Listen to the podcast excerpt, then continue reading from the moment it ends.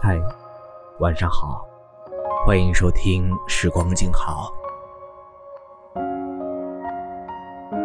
还记得七岁时过年放鞭炮，燃烧的爆竹在我的手里炸开了，一直到现在，我右手上都有一道很难看的伤疤。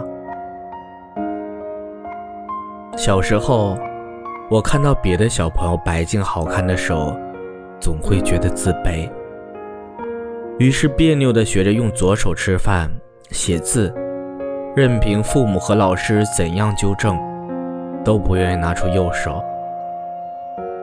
长大后谈恋爱，我也不肯让女朋友牵我的右手，总会下意识地躲开，将手揣进兜里。可后来我发现，在意这件事儿的好像只有我一个人。女朋友不会因为我不好看的右手就不爱我了，身边的同事朋友也不会紧盯着我的右手看，路上的陌生人更不会注意擦肩而过的我。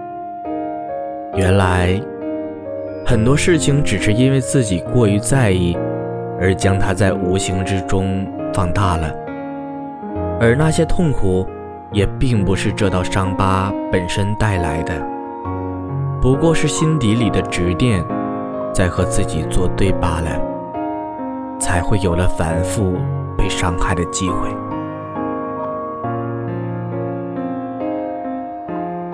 要知道，生命里那些已经发生、成为既定事实的东西，是我们如何纠结。如何焦虑，如何死磕较劲，都没有办法改变的。我们能做的只有劝自己，算了。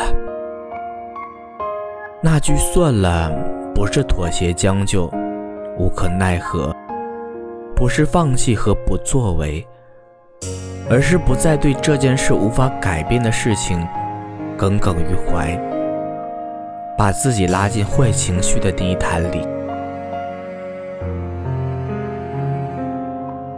就像你哭的最伤心的那个夜晚，永远成不了大人。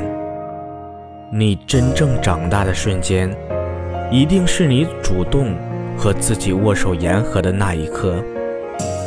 答应我，不要再为已经发生的事情纠结、折磨自己，一遍遍撕开已经结痂的伤口了。有时候，学着放下。才能活得轻松。